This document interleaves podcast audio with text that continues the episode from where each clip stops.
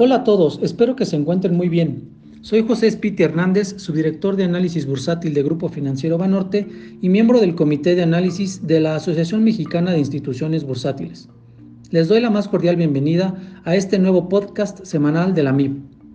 Hoy quiero platicarles un tema muy particular y de gran interés, el sector aeroportuario en tiempos de pandemia. Antes de entrar de lleno al tema, de forma breve, les comento que hay tres grupos aeroportuarios privados, Azur, Gap y OMA, que cotizan en la Bolsa Mexicana de Valores y forman parte del índice de precios y cotizaciones. Estas compañías se han caracterizado históricamente por mostrar resultados crecientes con elevados niveles de rentabilidad y son generadoras de efectivo, lo que incluso les ha permitido pagar dividendos año con año, además de contar con solidez financiera. De esta forma, han representado una opción de inversión interesante que en suma ha generado valor a los inversionistas.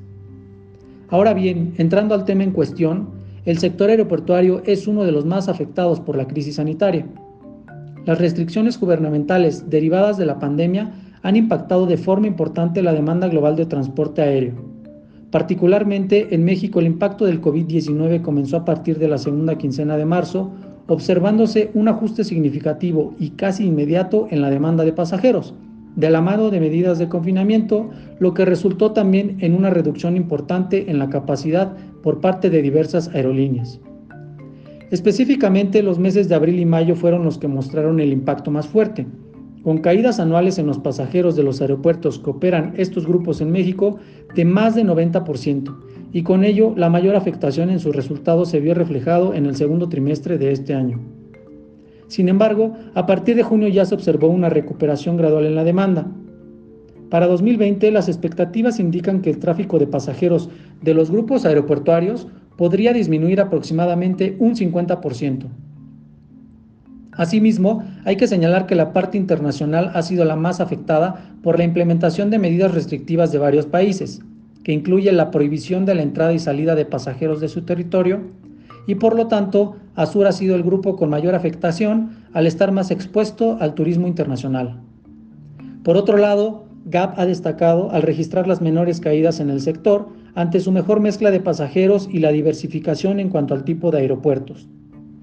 Hacia adelante, las perspectivas apuntan a que los pasajeros nacionales tendrían un mejor desempeño, y en este sentido, OMA es el grupo con mayor exposición a la parte doméstica aunque la recuperación de su tráfico se ha visto limitada en parte por la menor oferta de aerolíneas que operan en sus aeropuertos. A pesar de que el entorno sigue siendo retador para el sector, preveemos menores disminuciones en términos anuales en los siguientes meses ante una mejor evolución secuencial de la demanda junto con una menor reducción en capacidad de las aerolíneas. Mientras tanto, los grupos aeroportuarios destacan por su solidez financiera y están enfocados en reducir gastos operativos y de capital para preservar la liquidez. Finalmente, quiero comentarles que para 2021 las expectativas aluden a una recuperación importante en los resultados de dichas compañías. No obstante, para alcanzar el mismo número de pasajeros transportados en 2019, desde nuestro punto de vista, podría tomar alrededor de tres años o un poco más. Obviamente lo anterior dependerá de la evolución de la pandemia. Para un mayor detalle de nuestro seguimiento del sector, les extendemos la invitación para que vean nuestros documentos en la página de Banorte en la sección de análisis de casa de bolsa. Esto sería todo de mi parte, muchas gracias y les mando un saludo. Hasta pronto.